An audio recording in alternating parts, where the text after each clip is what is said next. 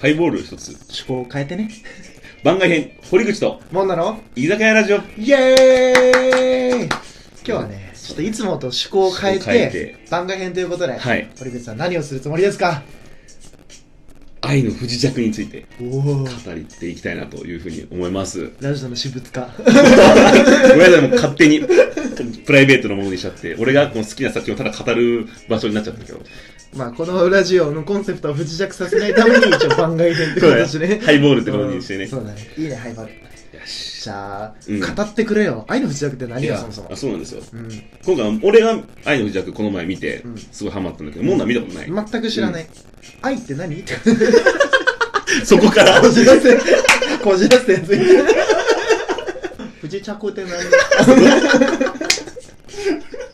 ただ語彙力ねえ人じゃんまあ今回もあのこれ聞いてる人も「愛の不時着」見たことない人も楽しめるような結構、うん。ネタバレなしでおお。そうあの魅力についてちょっと話していきたいなというふうにいいね。思います、まあ、この「愛の不時着」まあ、どうやって話すかってもう簡単にあらすじをこう話すとお願いします。これ嘘じゃない前回のトラウマがある から大丈夫大丈夫刑事物じゃないから、ね、刑事物じゃない。息子との話じゃない。この調子で時間を潰して。えー、いきますよおよ。時間足りなくなっちゃうかもしれないけそうだよ。どで韓国のドラマですこれはほうではなぞなぞ。なんだって不時着ってなんだってただの。辞書じゃん。危進まない進まない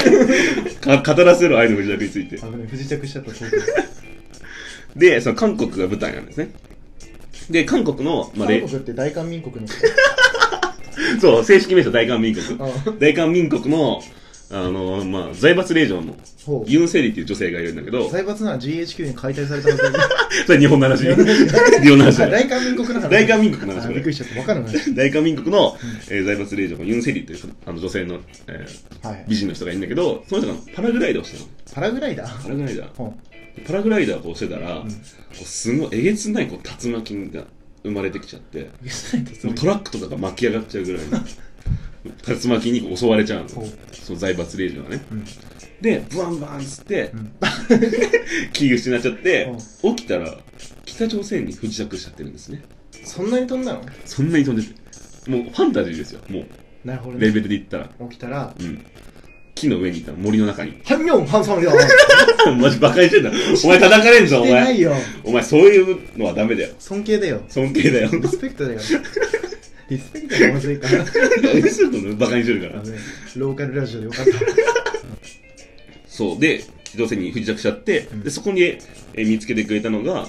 北朝鮮の、えーエリート軍人、エリート軍人エリート軍人北朝鮮のえージョンヒョクさんっほう。ていうお前名前うろ覚えだっ 危たない危ない危なかった散々。で、ジョンヒョクさんっていう、まあ、すごいイケメンのはいエリート軍人の方が見つけてもらって、まあ、そこの人と、うんその人と、ユンセリが、お前こないなところで猫がってどないしとんねや。 そうそうそう、コテコテの関西弁で喋る の。ちょっとふざけんな、お前。全然愛のふざけについて喋れないじゃん。まだ黙るわ。俺も乗っかっちゃうから。で、まあ、この二人、この、距離が縮んでいっちゃって、お互い惹かれ合って、こう恋愛して、でもう禁断の恋愛みたいな。まあ、一番ロミオとジュリエット的なはいはいはい。展開の、えー禁断の恋愛ドラマ的な感じなるのほどね。話です。で、恋愛ドラマなんだね、今日は。そう、基本的には。そんな感じで、まあ、このドラマって、あの、2019年の12月ぐらいから1月2月ぐらいまで、韓国でこう、放送されてた、テレビでこう放送されてた、ローカルテレビかな。ケーブルテレビか、ケーブルテレビで放送されてたうん。あのドラマなんだけど、それがこう、ネットフリックスで、うん。全世界に配信されているってやつで、もう、あの、ずっと鬼滅の刃がこう、ネットフリックスのランキングで1位だったんだけどそ、うねそれをこう、追い越して、ずへーっと1位に君臨してるっていう。すげえな。すごい人気があるドラマなんでだけもど幅広い。そうそうそうそうすごい人気でうん実は俺は韓国ドラマっていうものを全く今まで見たことないあ、今はね、あ、そうなの、もともと好きで、それも見たとかじゃないんだ。全然違うなんかおすすめされてうん先輩にだからまあ見これたおもろいでって。なん ですぐ関西弁が出んの 次標準語の方であうんで面白いよって言われてで見たわけめちゃくちゃおもろかったね、えまあ、ドラマもそんな見ないんだけど、まあ、映画ばっかり見るんだけど、うんこの韓国ドラマっていうの初めてこう魅力を知ったそう面白かったでもさ名作と呼ばれる恋愛ドラマってさまあいくらでもあるじゃない、うん日本にもいっぱいあるじゃない、お前それが優れてると思う、う一番のここがすげえぜ愛の不時着ってポイントを教えてくれ るいや本当にこう愛のうちだけの面白いポイントって めちゃくちゃあるのでいろんなことも調べたんだけど、うんみんなこう確かにこうなんだろうなキャラクターがすごい個性的だとか、はいはいはいうんすごい泣けるだとか、うんそのキャストもすごいいいらしいの俺は知らんけどあそそううなんだキャストもすごい有名な人らしくて、だから確かにそれがヒットした理由だと思うんだけど俺が一番すごいなと思ったのはやっぱり脚本の部分がへえすご脚いなと本思を、う、うん、だから今回はこの脚本の部分についてこう絞ってこう話していきたいなおとおすごいね、うん、いうふうにお前の視点から見て愛の不時着の脚本の魅力を存分にはいあと6分ぐらいから語ってくれいよきますあで、まあ、2つこうマクロの視点とミクロの視点でうわ話していくと経営学部っぽいありがとうございマクロの視点で話すとこの「愛の不時着」ってワンシーズンなので、はいえー16話全部で16話で1話が大体、えー、1時間10分から20分ぐらいでああちょっとそう1話の割には割と長いでかつそれが16話あるはいはい結構長いのそうだよね対策だかだかららあもう完結したのあもう関係性のあそうなのバンってうんバンで解決してるんだけどさあこの設定さっき話した北朝鮮に行っちゃうみたいな、うん結構さえ16話で1時間20分ぐらいやってたらえ長くねみたいなぐだぐだやっちゃうんじゃないみたいな感じで思ったの、確かにねそうそう最初見た時映画とかでさ2時間だからさ結構すぐパッて終わっちゃうから、うんそれに比べてこうドラマでそうだよねこのうん、ぐだぐだやっちゃうのかなと思ったら全然そんなことなくてほめちゃくちゃこうテンポよく進むの、えー、その長さをじゃあ感じさせないそうそうそうそうでなんでかなっていうふうにおう俺は考えて、はいはいそれが思ったのがあ変化と進化がすごいなと思って変化と進化、うんかっけー変化て何めっちゃそれっぽいことを言う変化って 何幼稚園からやりますよねめちゃくちゃまあ俺素人なんだけどこんな変化と進化とか言ってんだけど、はい素人ですからね、あの異論があったら全然言ってください、うんあのこの、まあ、16話あるんだけど、うん半分ぐらいのところでガラッとこのドラマのテキストが変わるのね、へーまあネタバレになっちゃうからあんま言えないんだけど、ガラッと変わるのおうでそこであの前半部分と後半部分で分かれるから、うん全く新しいドラマ見てるぐらいの感覚になるっていうのが飽きないんだよねなるほどねそのマクロの視点で言うとう、んでこう変わるだけじゃなくてこう進化の部分で言うとその内容がすごく濃くなっていくのほうほう前半で言うとまあちょっと言っちゃうけどあの北朝鮮と韓国の人の話だからあんまりなんていうのかな恋愛チックな恋愛はしないのああというのも恋愛しちゃうとダメじゃんそうよろしくないわねそうそうだからなんていうかなこうユンセリがうんリ・ヒョンジョクに向かって、うんちょっと私のこと好きになんないでよねみたいなああはいはいはい、言うのはいでその男もいやなんねえしみたいなあでー女はそういうことねそういや私のことそんな目で見てたみたいなあーちょっとあんまり踏み込まない感じのそう現どんな感じのやりそうそうそうで後半はもうお互いのこの思いをしてるわけよお互いが好きってほこうほうほとうだからもうめちゃめちゃにイチャつくの めちゃくちゃイカしでてかかららねねそう気そ持うちそをうだから2人のこの恋愛を応援してる視聴者からしたらもうんうそそれがすごい嬉しいなるほどね進化してるんです最初はあんななんかそうそうそうあったのがあったのがあらあらみたこいなんな仲良くなっちゃってみたいなあらあらあらってなっちゃうっていうのがいいですわってなっちゃうという。で、かつ、その、二人の恋愛だけじゃなくて、後半になってくると、うんまた別のカップルが生まれるわけ。あらそっちのカップルもめちゃくちゃいいカップルなのね。へえそっちも応援したくなっちゃう。ホットでなのにそう、あのね、1話2話ぐらいから出てるんだあけそうなどん、だうんそれが実は後半ぐらいから、その二人がこう、恋愛をしていくっていうのが、どんどん進化していく。はいはいうんだからドラマってドラマ見ないんだけど、うんその、最後まで見させるのがすごい重要だなと思って、うんうん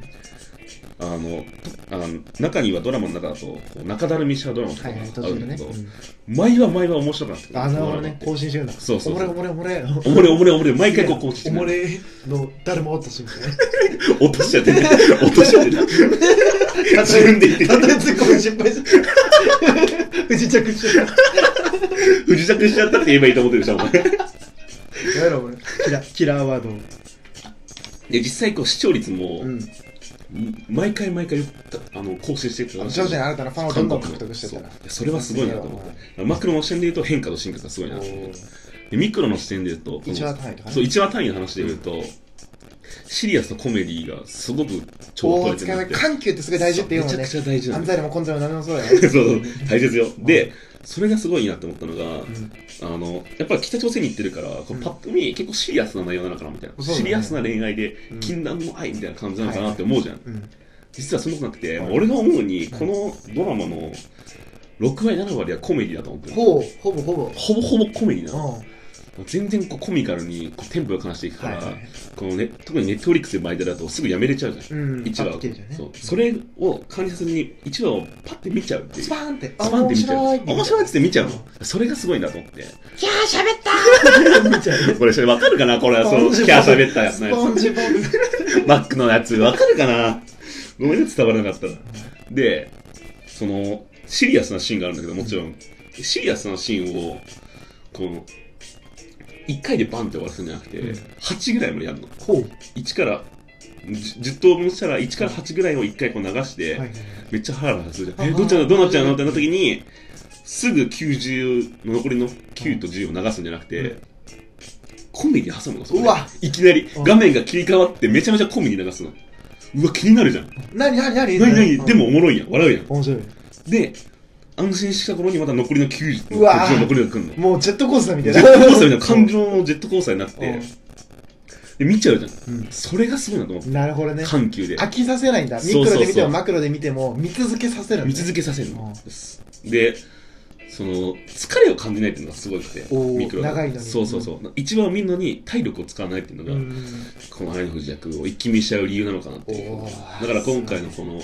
脚本の話で言うと、うんマクロの視点だと変化と進化、うんえーミクロの視点だとこの緩急の部分がすおごーい優れいているなとね分析してる思 いまねすまあでもこれあのあくまで素人の意見なの で まあみん皆さんもねぜひこれ聞いて興味持ったら見ていただいてそうだね進化と進化感じるか環境感じるか感じなかったらもう 暴言を働きまくってくださいうんということでちょっと時間ギリギリまで語らせてもらいました、みんな興味出たんじゃないかなそうだね、まあ要望があればね、ネタバレありのやつをちょっと話したいと思うんです。このシーンが良かったみたディいープバージョンをねな。はい、話していきたいと思います。次回は、モンナの感電について語っちゃうよ語っちゃう回です。じゃあ、楽しみに。バイバイバイバーイ